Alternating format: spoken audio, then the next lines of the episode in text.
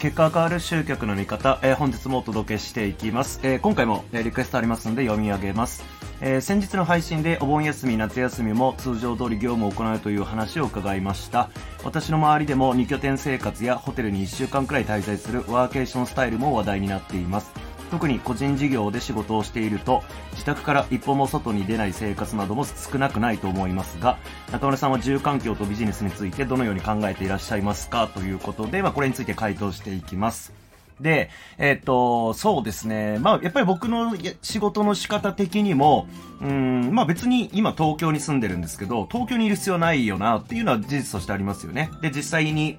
あの、旅行先でね、あの、メール書いたりなんだりとかってすることもあるんで、えー、別にまあ東京にいなくてもいいっていうのはあるんですけれども、ただちょっとまあそこでやっぱいつも思うのは、ノートパソコンってめちゃくちゃ仕事しにくいなっていうのをすごく感じるんですよ。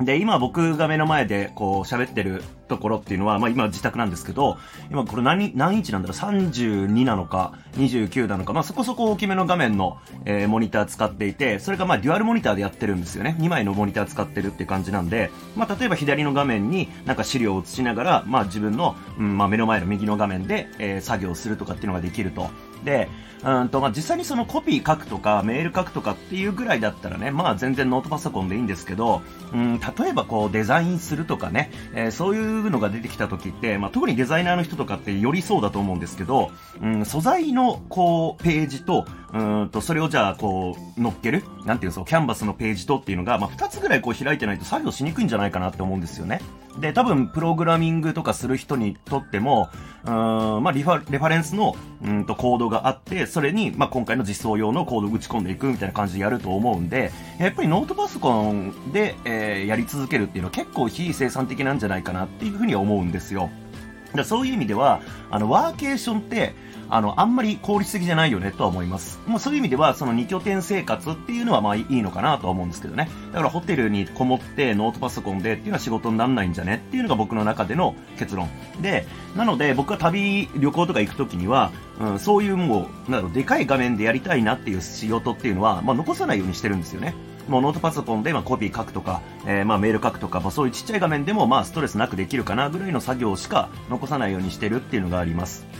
なので、まあ、こういう2拠点生活とかホテル、まあ、ワーケーションみたいなことで言うと、まあ、僕の考えとしてはそんな感じです。やっぱり効率いいのは、絶対でかい画面使ってやった方がいいんで、えー、そういう意味では、うん、自宅を出て、うん、ずっと作業し続けるっていうのはなしかなと思うんですね。ただ、うんと、まあ、ちょっとその後半の方の、うん、自宅から一歩も外に出ない生活なども少なく少なくないみたいな話がありましたけども、まあ、これに関してはね、あのー、まあ、僕もかなり自宅にこもりがちな方なんですよ。なんですけど、あの、まあ、その、何月かな？これは6月ぐらいからダイエット企画を始めた時に、まあ、このダイエットの目標、目的としては、まあ、もちろん痩せるっていうのもあったんですけども、あの、副次的に得られたものとして生産性がめちゃめちゃ上がった、パフォーマンス上がったっていうのがあるんですね。で、その生活、まあもちろん食事変えたりなんだりとかっていうのはあるんですけども、その生活リズムっていうところでいくと、あの、あえて家の外に出るようにしたっていうのはあるんですよね。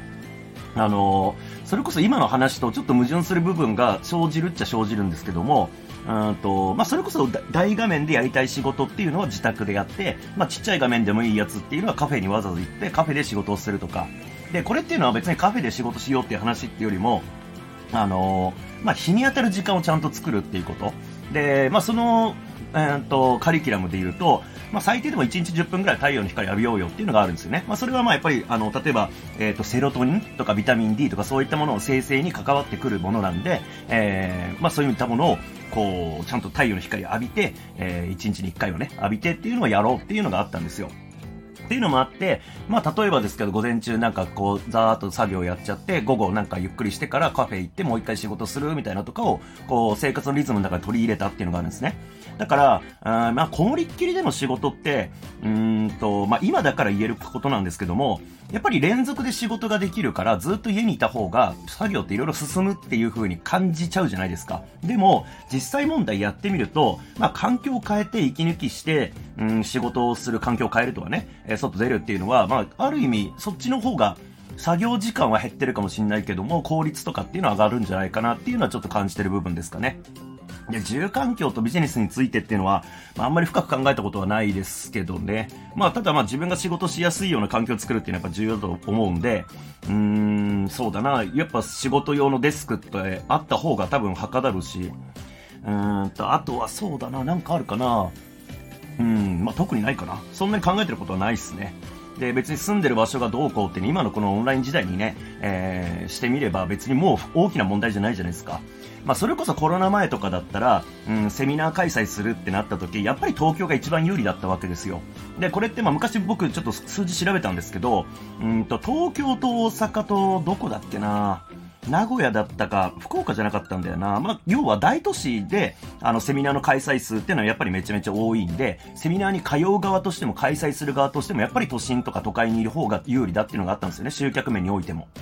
そう。ただまあ、それがね、もうズームで OK っていう時代になってくると関係ないんで、まあ、住みたいとこ住めばいいんじゃねっていう感じぐらいでしかないですよね。うん。なので、まあ僕も別に東京にいるのは、あの、仕事しやすいとかそういうことではないですからね。ただ大学卒業してっていうか、大学入学のタイミングからずっと東京で一人暮らししてるんで、えー、そのまま東京にいるってだけなんで、まあそういう意味では住環境はまあ、うんと、部屋の中をどう作るかっていうのはあるかもしれないですけども、どこに住むかっていうのはまあ関係ないんじゃないかなっていうふうに思います。まあそんな感じですかね。えー、まあなんか参考になれば幸いです。ありがとうございます。